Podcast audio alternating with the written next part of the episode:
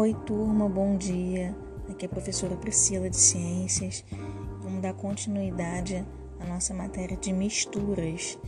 Agora que vocês já viram a diferença de mistura, de reação química, que vocês já sabem diferenciar uma mistura homogênea de uma mistura heterogênea, a gente vai ver alguns métodos de separação de mistura. Ou seja, como é que a gente pode separar os componentes de uma mistura? Vocês vão perceber que vocês já fazem isso no cotidiano, com várias misturas. Vocês usam vários métodos, ou os responsáveis de vocês em casa, no trabalho. Então a gente separa a mistura e nem percebe. Então eu quero mostrar para vocês, e através das práticas também, como é fácil separar algumas misturas, alguns métodos que podem ser utilizados. Depois de entender um pouco essa matéria, de fazer as atividades práticas que eu vou propor, vocês vão conseguir resolver os exercícios escolhendo o método mais adequado de separação de determinadas misturas. Os processos de separação de mistura, eles podem ser classificados de duas maneiras: mecânicos e físicos. Os processos mecânicos eles são geralmente usados para separar misturas heterogêneas, eles são mais fáceis, mais baratos, eles não envolvem mudanças de estado físico dos componentes, ou seja, o componente não precisa passar do estado sólido para o líquido, do líquido para o gasoso, né, ou do gasoso para o líquido. Então, é um, é um processo que não vai envolver essas mudanças de estado físico, né? A, a mistura está ali, esse composto sólido e outro composto líquido. Então, o composto sólido vai continuar sólido, o composto líquido vai continuar líquido. A gente consegue separar tranquilamente.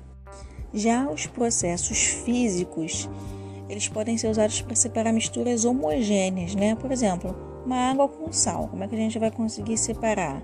A água vai precisar evaporar e deixar só o sal.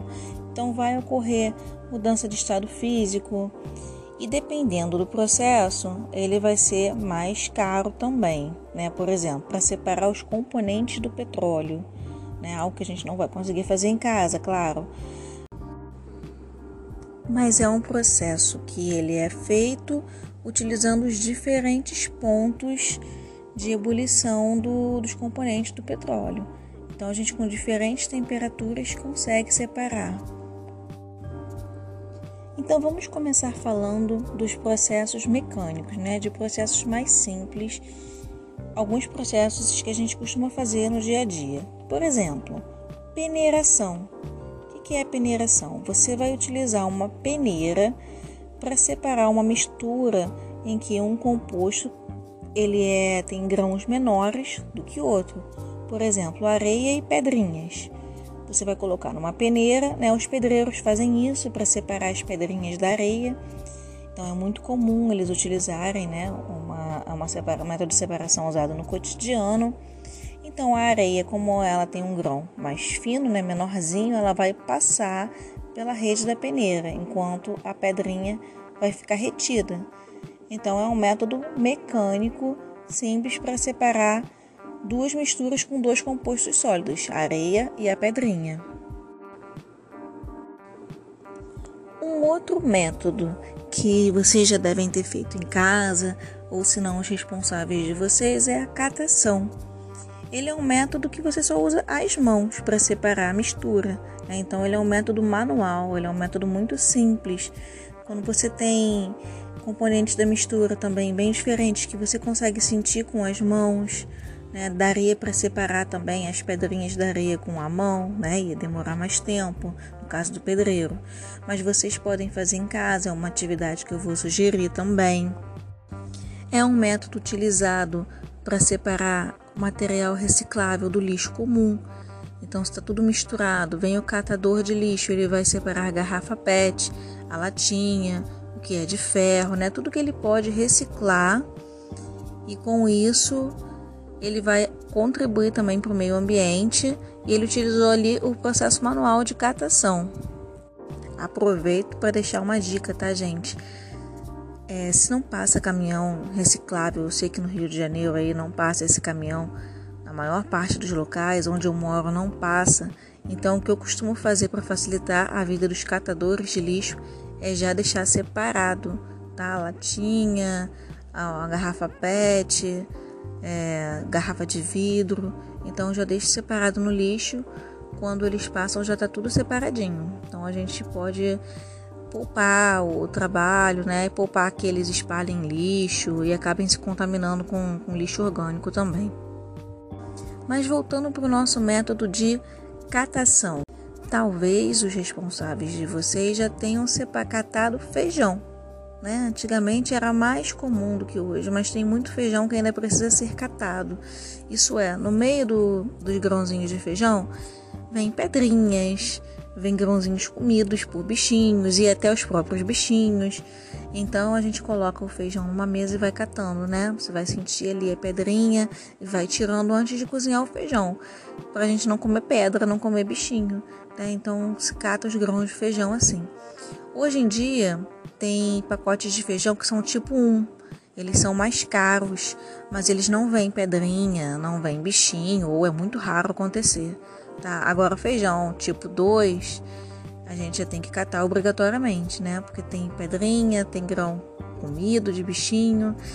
Então a gente tem que usar esse método de catação para separar os grãos ruins, as pedrinhas, né? Então, o um método de separação de mistura. Um outro método é a ventilação. É um método usado quando você tem componentes da mistura, um que é bem leve e o outro que é bem pesado. Por exemplo, se eu tenho ali bolinhas de ferro misturadas com bolinhas de isopor e eu quero separar, eu posso ligar uma corrente de ar, né, um ventilador, que as bolinhas de isopor vão para longe e eu vou ficar só com as bolinhas de ferro. Então eu consegui separar a minha mistura através de uma corrente de ar. O nome desse método é ventilação. Mas eu também poderia separar essa mesma mistura através de um imã, né? Já que o imã vai atrair o ferro, eu poderia pegar um imã e atrair as bolinhas de ferro. Nesse caso, o nome é separação magnética ou imantação, tá? É que eu vou utilizar um imã para separar os componentes de ferro. Ele é muito útil quando eu tenho limalhas de ferro. Limalha é pó do ferro, né? Então é muito difícil separar o pó do ferro, sei lá, da serragem ou de um outro componente de uma mistura. E com um imã eu consigo isso facilmente. Um outro processo de separação de mistura que eu posso usar para separar componentes mais pesados de mais leves é a levigação, que é a utilização de uma corrente de água. Então vamos supor, se eu tenho ali as bolinhas de ferro e as bolinhas de isopor e também utilizar uma, um jato forte de água de uma mangueira, eu consigo separar. No cotidiano, isso é muito usado no garimpo do ouro. Então, eles pegam lá o ouro junto com um monte de terra. Você tem ali pequenas partículas de ouro. Como separar esse ouro? Esse ouro é mais pesado que a terra, então esse método é muito utilizado, né? Eles vão jogar água, o ouro vai ficar e a terra vai embora. É o método mais fácil, mais utilizado nesse processo do garimpo. Agora vamos supor que eu tenha uma mistura de areia com serragem, né? Aquele pó de serragem é o pó da madeira que é bem levinho. E é difícil separar, né? Imagina a areia misturada na serragem que eu posso fazer para separar essa mistura? Como a areia ela é densa, ela funda na água e a serragem é leve, ela vai flutuar, eu posso simplesmente colocar água nessa mistura, né? Então eu vou ter areia embaixo e o pó de serragem em cima. O nome desse processo de separação é flotação, né? Que vem da flutuabilidade do componente menos denso.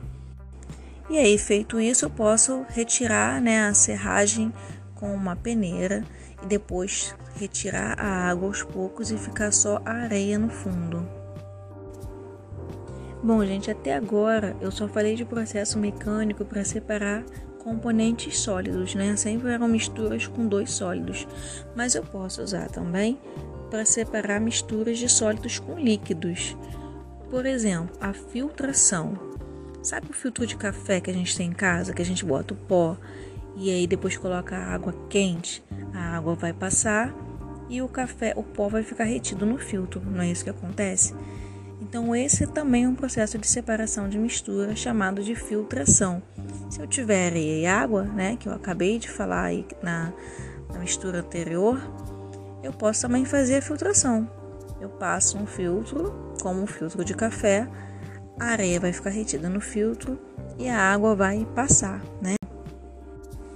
Mas se eu não tiver um filtro de café e eu quiser separar a areia da água, eu posso fazer como eu falei né, anteriormente. A areia vai se depositar no fundo com o tempo. Por mais que você misture a areia na água, você vai deixar lá em repouso, a areia vai se depositar no fundo. Então você suavemente vai entornando o copo, virando sua água e deixa a areia no fundo, certo? Esse processo de você esperar o componente mais denso se depositar no fundo é chamado de decantação. É um outro processo de separação de mistura. Esse processo serve para sólido e líquido, mas serve também para dois líquidos, por exemplo, água e óleo. Né? Água e óleo vocês já viram que não se misturam. Né? A água e óleo eles têm densidades diferentes. Então o óleo ele é mais leve, ele vai ficar por cima da água, né? Também é uma, é uma experiência que eu vou passar para vocês fazerem em casa. Você pode misturar, pode colocar numa garrafinha, sacudir bem, né? Coloca numa garrafinha, fecha, sacode bem a água com óleo. Deixe em repouso. Daqui a pouco a água vai estar embaixo e o óleo vai estar em cima. Então, em laboratório, a gente faz isso num instrumento que tem uma torneirinha embaixo. Então a gente abre a torneirinha, a água vai saindo e quando chegar no óleo você fecha. Então é assim que você consegue separar a água do óleo.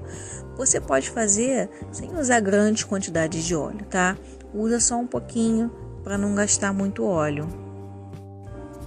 E o último processo mecânico de separação de mistura que eu queria falar para vocês é o processo de centrifugação. Esse nome, centrifugação, lembra o quê? Lembra a máquina de lavar, né? Sabe quando vai, ah, tá centrifugando a roupa, que aí é quando ela tá tirando, né, a água da roupa.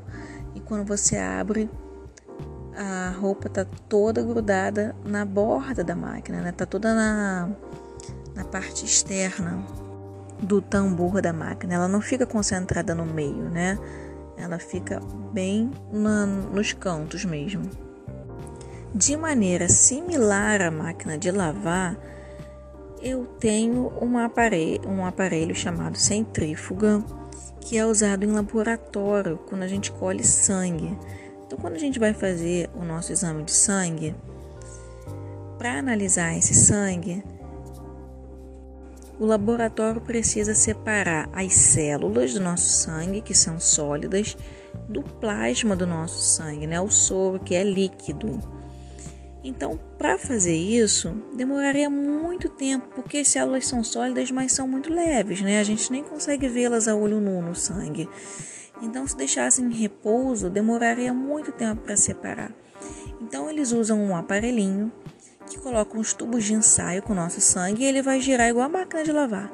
Né? Vai girar muito forte e essa força centrífuga vai fazer com que as partículas sólidas, né, ou seja, as células do sangue, se depositem no fundo e o plasma sanguíneo, a parte líquida, fica em cima.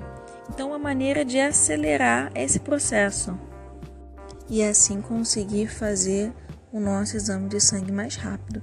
Então, no laboratório, eles também usam um processo de separação de mistura chamado centrifugação para separar os componentes do nosso sangue. Bom, pessoal, ficou faltando falar dos processos de separação de mistura físicos, né? Eu falei lá no início a diferença entre os mecânicos e os físicos. Eu vou deixar os processos físicos para um próximo áudio, tá? Caso vocês queiram descansar a cabeça um pouco e não ouvir agora, né? Então assim vocês já começam outro áudio quando vocês puderem. Até lá, gente.